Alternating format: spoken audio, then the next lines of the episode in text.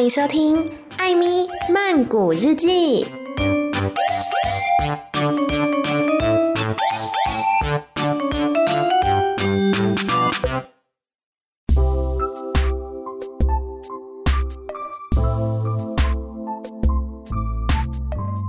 瓦迪卡，米娜卡，今天呢非常的特别，是艾米聊天室的时间。然后今天艾米要全程使用泰文来聊天，因为今天的这位嘉宾呢是一位泰国的朋友，他就是我在泰国语言学校的老师啊，名字呢叫做 Geek，我们都叫他 Crew Geek。那呃，我其实有点紧张，因为没有尝试过用全泰文来录 Podcast。那话不多说，我们要来介绍这位老师。สวัสดีค่ะครูกิ๊กสวัสดีค่ะ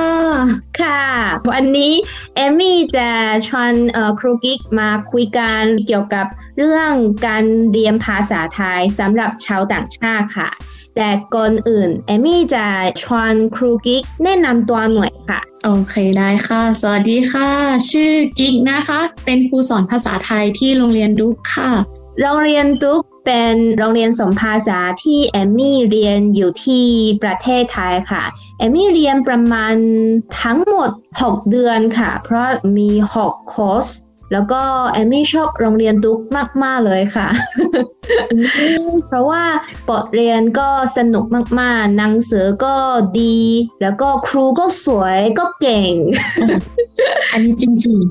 ๆ ฉันก็เลยชอบมากๆค่ะ แล้วก็จริงๆ ตอนแรกเวลาเอมี่หาข้อมูลเกี่ยวกับโรงเรียนสมภาษาที่ประเทศไทย ฉันไม่ค่อยเห็นคนไต้หวันเขียนเกี่ยวกับโรงเรียนตุ๊กค่ะ แต่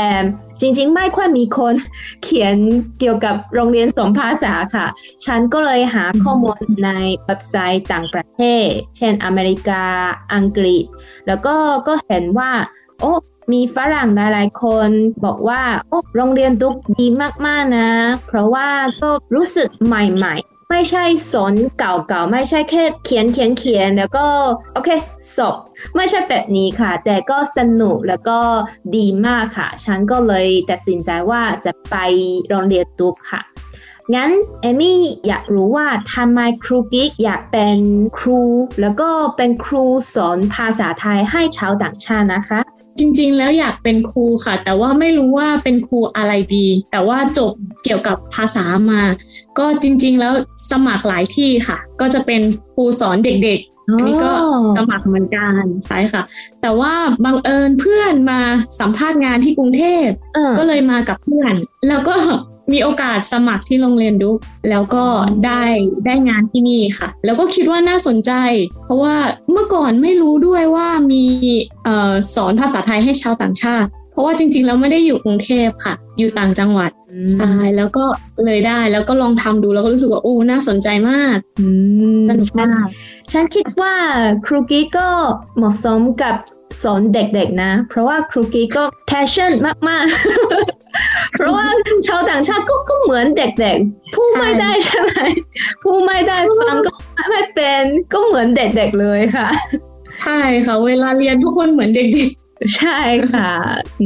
งั้นครูกิ๊กเป็นครูสอนภาษาไทยมานานเท่าไหร่แล้วคะ อืมถ้าปีนี้ก็ประมาณเจ็ดปีแล้วค่ะโอ้นานแล้วนะ นานใช่ไหมใช่ค่ะ เคยเคยนับว่ามีนักเรียนกี่คนไหมคะ ไม่เคยค่ะ ถ้าโอ้โหถ้าคิดเยอะมากนะ ใช่ค่ะโดยเพราะว่าหนึ่งเดือนใช่หนึ่งเดือนก็ประมาณยี่สิบคน แล้วก็ทุกเดือนก็สอนใช่ไหมคะ ใช่ค่ะ แต่ว่าบางเดือนอาจจะสอน p r i v a t แบบนี้เออ งั้นใช้ประมาณสิบเดือนหนึ่งปีก็สองร้อยคนเจ็ดปีก็หนึ่งพันสี่ร้อยคนแล้วแต่จริงๆไม่ใช่ค่ะ เพราะว่ามีเอ่อนักเรียนแต่เรียนต่อใช่ไหมเรียนหลายๆคอร์สเหมือนเอมี่ก็เรียนสามคอร์สกับครูกิ๊กค่ะ อืมอ่าใช่ ก็เลยอาจจะเป็นนักเรียนคนเดียวกัน ใช่ค่ะ งั้นเอ่อฉันสงสัยว่านักเรียนที่โรงเรียนตุก ปกติเป็นคนมาจากไหนคะ มาจากอาเซียยุโรปหรือประเทศไหนเยอะกว่า โอ้คิดว่าช่วงนี้น่าจะมาจากยุโรปใช่ค่ะ แต่ว่าจริงๆ เอเชียก็เยอะขึ้นนะ เกาหลีก็เยอะขึ้น เพราะว่าตอนนี้เกาหลีกับจีนก็เยอะขึ้น เพราะว่าเรามีสตาฟมีพนักงานคนเกาหลีกับคนจีนค่ะใช่ก็เลยคิดว่าช่วงนี้อาจจะพอๆกัน โอ้ใช่ค่ะ จริงๆสำหรับเอมี่เพื่อนร่วมชั้นที่เอมี่เจออะเออใช่พอๆกันค่ะ ฝรั่งก็มีแล้วก็คนเอเชียก็มี แต่จริง ๆ คนเกาหลีเยอะมากค่ะ ครูกิ๊กจำได้ไหม เวลาเรียน Connect 2 หรือ Connect 3 มีประมาณนักเรียนครึ่งเป็นคนเกาหลีค่ะคิดว่าช่วงนี้นักเรียนเกาหลีเยอะใช่ห้าคนแล้วหกคนค่ะ เยอะมากเลยค่ะ แล้วก็เอมมี่ไม่เคยเจออะมีมีหนึ่งคนเป็นคนไต้หวัน ใช่คนลีน่าเป็นคนไต้หวัน แต่ก็หน่วยมากๆค่ะครูกิ๊กเคยสอนนักเรียนไต้หวันไหมคะ นอกจากเอมมี่ค่ะ เคยค่ะมีอืมแต่ก็ไม่เยอะใช่ไหมคะนักเรียนไต้หวันเหรอก็ค่อนข้างมี แต่ว่าอาจจะไม่เยอะสู้นักเรียนเกาหลีอาจจะไม่ได้ อืม แล้วก็ฝรั่งก็มีค่ะงั้น ครูกิ๊กคิดว่านักเรียนที่ประเทศต่างๆ ต่างกันยังไงคะ อย่างเช่นฝรั่งอาจจะกล้าถามคำถามมากกว่าแบบนี้ค่ะ ต่างกันยังไงไหมคะใช่ใช่เหมือนที่คุณเอมี่บอกว่า ถ้าเป็นนักเรียนฝรั่งนักเรียนยุโรปก็ถ้ามีคำถามหรือไม่เข้าใจเขาก็จะบอกตรงๆเลยว่า ไม่เข้าใจแบบนี้ค่ะบางทีโอ้โหไม่เข้าใจใช่พูดตรงๆเลยแล้วก็ามเลยแบบนี้ แต่ถ้าเป็นนักเรียนเอเชียก็ต้องดูหน้าตาเอาว่า เอะเข้าใจไหมปกตินักเรียนไม่ค่อยกล้าถาม เพราะว่าเกรงใจครูแบบเนี้ยค่ะ ก็ดูหน้าตาแล้ว อืม อาจจะไม่เข้าใจนะ โอเค อีกทีตัวอย่างอีกที แบบนี้อืมใช่ค่ะแต่ว่านักเรียนเอเชียก็ ส่งการบ้านนะ ทุกครั้งส่วนมากส่งการบ้านค่ะ โดยเฉพาะนักเรียนผู้หญิง อืม ใช่ค่ะ ก็คิดว่านักเรียนเอเชียก็ เหมือนเด็กดีอะเพราะว่าการศึกษาที่เราได้รับก็เป็นแบบนี้ค่ะ ก็ต้องเขียนการบ้านดีๆ ส่งเรียกว่าอะไร ไม่ช้าค่ะ ตรงเวลา ตรงเวลา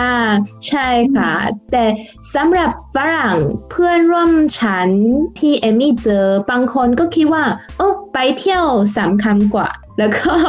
เมื่อวานไปกินเหล้าเมาแล้วก็เลยไม่เขียนอะไรแบบนี้ค่ะ ใช่ฉันก็คิดว่าอืมโอ้จริง ๆ นักเรียนต่างประเทศต่างกันมาก ๆ ค่ะ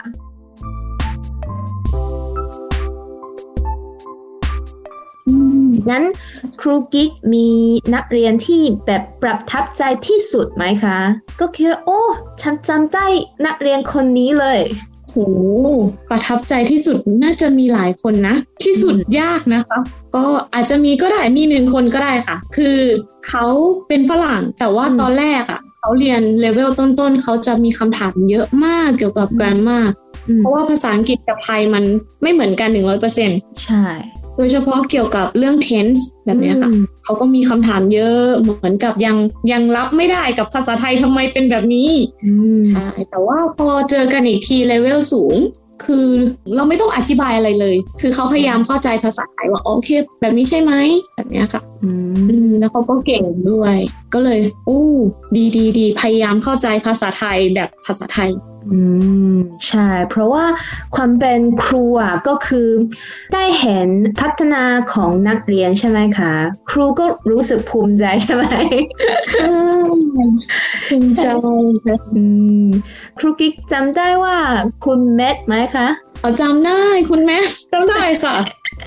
ฉันคิดว่าคุณเมทเป็นเพื่อนร่วมชั้นที่เอมี่ประทับใจที่สุดค่ะ เพราะว่าเป็นคนตลก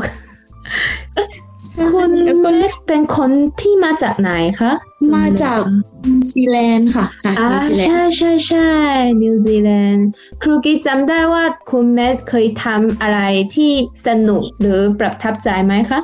จำได้คุณแมทเขียนเรื่องที่ให้ไปเขียนผลิตภัณฑ์เสริมอาหาร เออ แล้วก็คุณแมทบอกว่าเขียนมาเกี่ยวกับวิตามินที่เป็นคุณเคยได้ยินแต่วิตามินที่เป็นภาษาอังกฤษ วิตามิน A B C แต่อันนี้เป็นวิตามินภาษาไทย วิตามินไทยกอไก่อ่าช่วยอะไรขอไข่แล้วก็ตลกมาก อันนั้นชอบมากใช่ค่ะ ฉันจำได้ค่ะ อันนั้นคือแบบความคิดดี คุณเมธเป็นคนที่คิดไม่เหมือนกับคนอื่นเลยค่ะ ก็คิดใหม่ๆค่ะ ก็สนุกมากๆ ฉันจำได้ว่าเออมีหนึ่งครั้ง ทุกคนก็ต้องแต่งประโยคใช่ไหม เวลาครูสอนภาษาไทย แล้วก็วันนั้นน่ะ คุณแมทใช้ทั้งหมดเกี่ยวกับรถเมล์อ่าใช่ใช่ วันนั้นมาคอนเซปต์เกี่ยวกับรถเมล์อืม ใช่ค่ะ งั้นนอกจากคุณแมทมีอะไรความทรงจำอะไรเวลาสอนภาษาไทยไหมคะคิดว่าทุกคลาสจะมีความทรงจำดีๆ ใช่ค่ะ แบบว่าบางคลาสอาจจะเริ่มต้นอาจจะไม่ค่อยดี แต่ว่าสุดท้ายแล้วก็สนิทกันรู้สึกดีกันอืมแบบเนี้ยค่ะ เริ่มต้นไม่ค่อยดีหมายความว่าอะไรคะเริ่มต้นไม่ค่อยดีหมายความว่าแบบเขารู้สึกมันยากมาก เครียดมากแบบเนี้ยค่ะ แบบรู้สึกว่าอาจจะยังไม่สนิทกันก็เลยโอเคอืมเรียนเฉยๆแต่ว่าเวลาเรียนผ่านไปหนึ่งอาทิตย์สองอาทิตย์รู้จักกันมากขึ้นเขาก็รู้สึกสบายแล้วก็เปิดใจมากขึ้น อื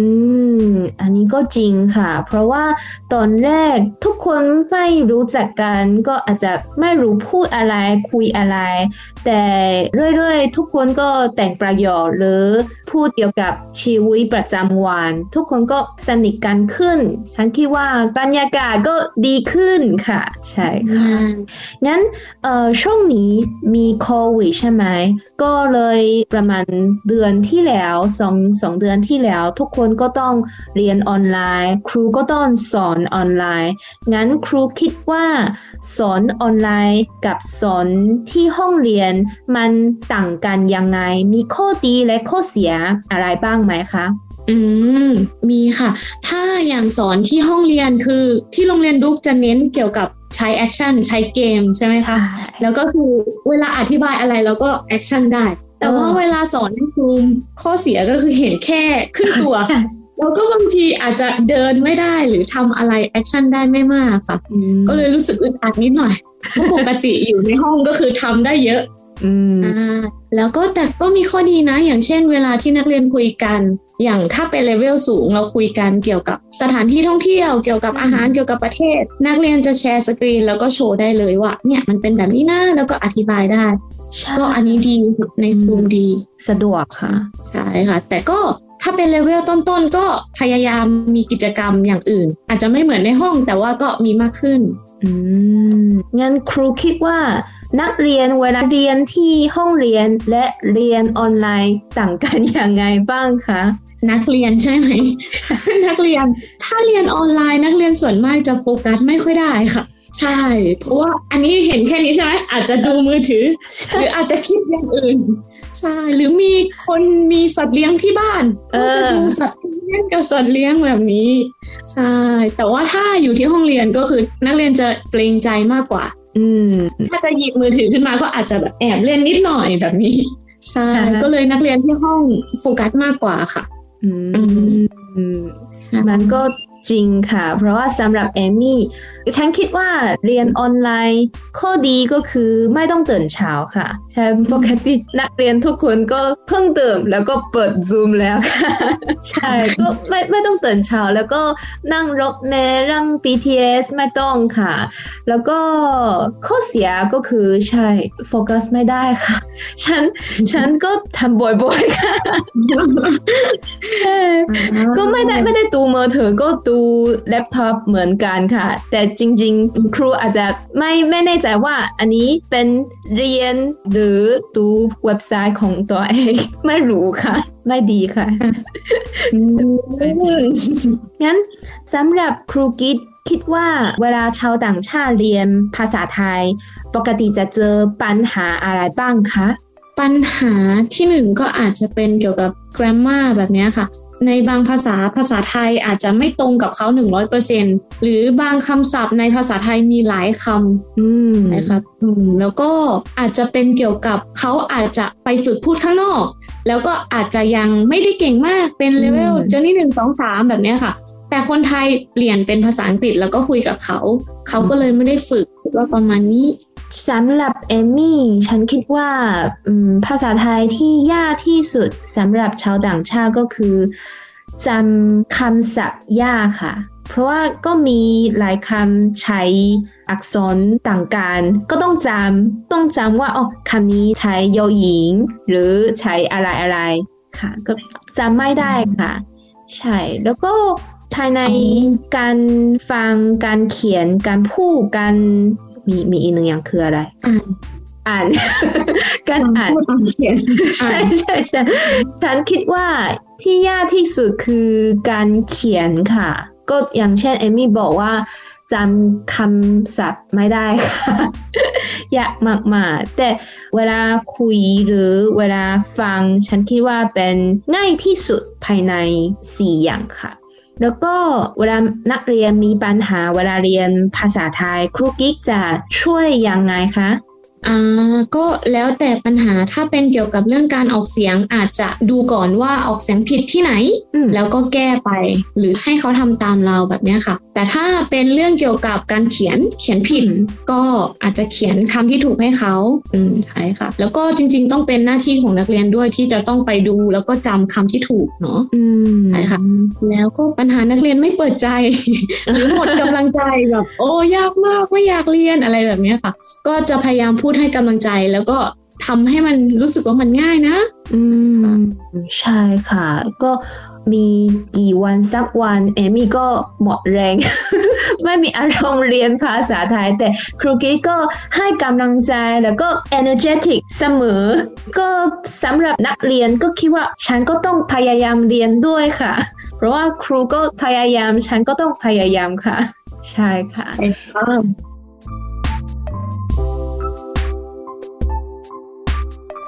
แต่เวลานักเรียนออกเสียงไม่ถูกต้อง ครูกิดคิดว่า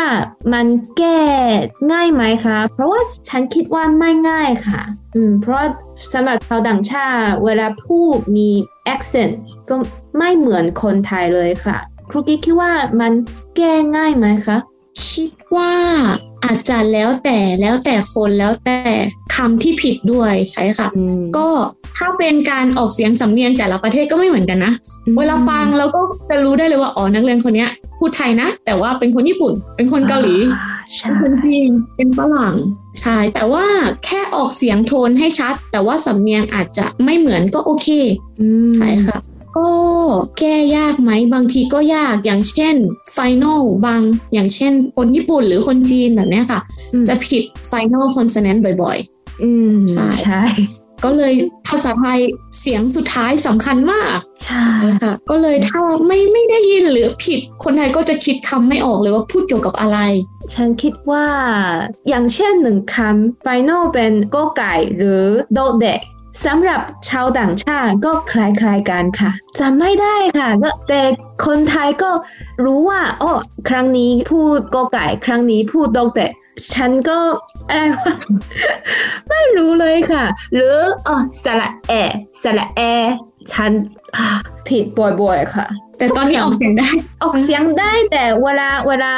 อ่านก็จำไม่ได้ค่ะ เวลาอ่านก็อย่างเช่น ชื่อของเอมี่อะเอมี่จริง ๆ ไม่แน่ใจว่าอ่านยังไงค่ะเอมี่หรือเอมี่คะคิดว่าน่าจะเป็น A เอเอมี่ เอ เอมี่เวลาคุณเอมี่ออกเสียงเป็น A ไหมคะ หรือแอฉันก็เอมี่ค่ะ เอมี่ ไม่ได้ตั้งใจอ่านค่ะ ก็เอมี่ชื่อเอมี่ค่ะ ก็เป็นเอใช่ไหมอืมใช่ A คิดว่าสำหรับชาวต่างชาติก็มีหลายอย่างต้องจำค่ะ เพราะว่าไม่เหมือนเอ่ออย่างเช่น ภาษาสเปน มันอาจจะคล้ายกันกับภาษาอังกฤษ หรือภาษาญี่ปุ่น มันคล้ายกันกับภาษาเกาหลี ภาษาจีนสำหรับเอมี่อะก็อาจจะเรียนง่ายกว่า แต่ภาษาไทยเป็นภาษาที่ใหม่ๆ ที่ไม่เคยเรียนค่ะ ก็ต้องเรียนตนแรกแล้วก็ต้องพยายามค่ะ แต่ก็สนุกชอบภาษาไทยสุดค่ะท้ายก็ได้ใช่ค่ะ งั้นครูกิ๊กมีวิธีเรียนภาษาไทยอะไรบ้างไหมคะ โดยเฉพาะสำหรับชาวต่างชาติค่ะ อืมวิธีเรียนเหรอคะอืมถ้าเป็นเกี่ยวกับฟังพูดแบบนี้ก็คิดว่าต้องใช้บ่อยใช้จริง แล้วก็อาจจะฝึกฟังเพลงดูหนัง เพราะว่าภาษาไทยถ้าฟังบ่อยๆ แล้วก็จะชินชินกับการออกเสียง แล้วก็เราจะก๊อปปี้ได้ค่ะ ถ้าเป็นเรื่องเกี่ยวกับอ่านเขียนอันนี้ก็ต้องฝึก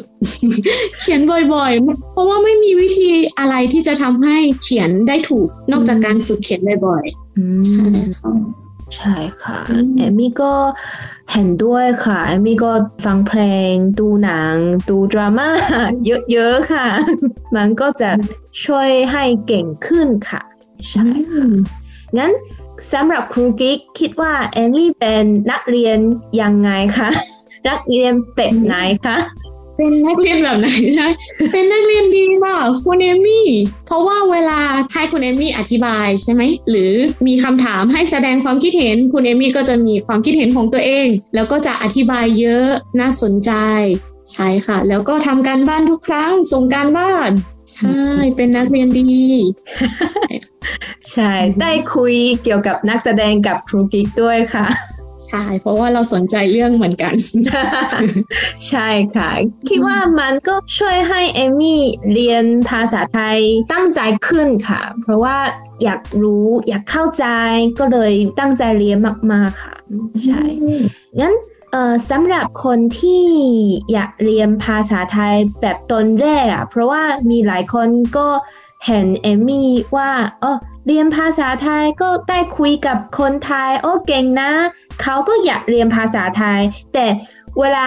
เรียนตอนแรกก็คิดว่า เออยากมากเลยไม่อยากเรียนต่อแล้วค่ะ งั้นครูกิ๊กมีคำเสนออะไรบ้างไหมคะสำหรับคนที่เพิ่งเรียนภาษาไทยค่ะ อืมมีคำแนะนำอะไรสำหรับคนที่เพิ่งเรียนเหรอคะอืมคิดว่าสำหรับการเริ่มต้นต้องเปิดใจก่อนใช่ต้องเปิดใจว่า ทุกภาษามันไม่เหมือนกันนะใช่ค่ะ ถ้าเจอแล้วก็ไม่อยากให้ถามว่าทำไมเป็นแบบนี้ทำไมภาษาไทยพูดแบบนี้ เพราะว่ามันไม่มีทำไม มันไม่มีตอบว่าเพราะว่าใช่ค่ะ เพราะว่าภาษามันก็คือภาษาเนาะต้องใช้บ่อยๆ แล้วก็ให้รู้สึกชินกับมันว่า เพราะว่ามันเป็นแบบนี้ เราแค่ยอมรับว่าอ๋อมันเป็นแบบนี้แล้วก็ใช้แล้วก็สื่อสารให้เข้าใจใช่ค่ะที่หนึ่งก็คือแนะนำว่าเปิดใจ แล้วก็ที่สองก็คือฝึกบ่อยๆนะคะ สู้ๆฝึกบ่อยๆ อืมแล้วก็ที่สามก็คือพยายามหาแรงบันดาลใจใช่ค่ะเหมือนคุณเอมี่ว่าอ๋อที่เรียนอันเนี้ย เพราะว่าอะไรก็จะทำให้รู้สึกว่ามีแรงมีกำลังใจมากขึ้นในการเรียนใช่เมื่อกี้ครูกิ๊กพูดว่าเอ่อตอนแรกก็คือเปิดใจ ไม่ต้องคิดว่าโอ้ภาษาไทยยากหรือ หรือว่าเอ่อคิดว่าทำไมเป็นแบบนี้ทำไมเป็นแบบนี้ เพราะว่าสำหรับเอ่อเราตัวเองก็ภาษาที่เราใช้ตัวเอง ก็มีหลาย ๆคำที่เราอธิบายไม่ได้ค่ะ ใช่มันก็เป็นแบบนี้แหละไม่มีเหตุผลเลยค่ะ ใช่ใช่ที่สองก็คือต้องพยายามค่ะ ฉันคิดว่าอันนี้สำคัญมากๆค่ะใช่เพราะว่าถ้าแค่เรียนเรียนเรียนแต่ไม่ได้ฝึกไม่ได้ใช้ ก็อาจจะเป็นไปไม่ได้ค่ะอืมก็ต้องฝึกบ่อยๆ แล้วก็พยายามค่ะ แล้วก็ที่สามก็คือต้องหาอะไรที่ให้ตัวเองมีแรงพยายามต่อ เรียนต่อสู้ต่อค่ะ อืมใช่ วันนี้ขอบคุณครูกิ๊กมาก ๆ เลยค่ะ ที่ให้คำแนะนำแล้วก็คุยกันกับเอมี่ค่ะ งั้นหลังโควิดจบ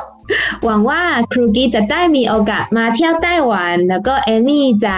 แนะนำสถานที่ท่องเที่ยว หรืออาหารที่อร่อยๆให้ครูกิ๊กนะคะ ใช่ค่ะ แน่นอนค่ะ จะไปไต้หวันค่ะ ใช่จะมาไต้หวันนะคะสำหรับวันนี้ขอบคุณครูกิ๊กนะคะ ค่ะ ขอบคุณค่ะไม่เป็นไร ค่ะ สวัสดีค่ะ สวัสดีค่ะ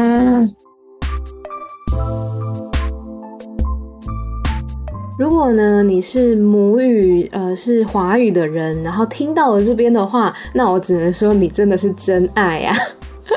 呃，今天呢邀请到的是我在泰国的语言学校 Rongrian Duke，就是 Duke Language School 里面的老师。我跟这位老师呢上课上了三个月，就是我总共上了六个月的课嘛，其中有一半都是跟这位 Crew Geek，他叫做 Geek，然后 Crew 是老师的意思，所以我们都叫他 Crew Geek，跟他一起来录音这样子。呃，这一集呢，我大致的说一下我们刚刚谈的内容。主要是来请老师分享说他为什么会成为老师，然后以及对于外国人在学习泰语的时候。大部分会遇到什么样的问题？然后他是用什么样的方法来帮助？以及对于刚学泰文的人，他有什么样的一些建议？这样子，那我目前是没有倾向于说在这边做一个逐字的翻译，呃，但是我之后呢，应该会做一个影片吧，然后就是把我们两个人的对话用上字幕，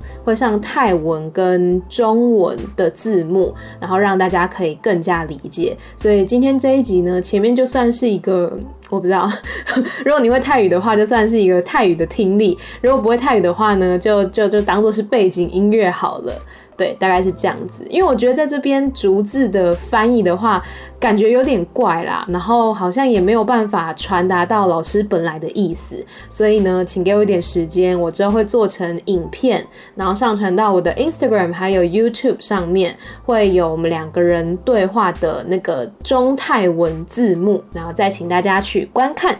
好的，不要忘记来追踪我的 Instagram Amy 太太 M Y T H A I T H A I，以及 YouTube 频道叫做艾咪曼谷日记。我最近呢也打算要把之前的一些影片剪一剪了，像之前还有去好几个地方，然后后来都没有时间剪影片，那就可以先订阅起来。以及 Podcast 本身呢，艾咪曼谷日记也欢迎大家追踪订阅。好啦，这就是今天的节目。每周的某三天晚上十点钟，《艾米曼谷日记》，再见喽，拜拜。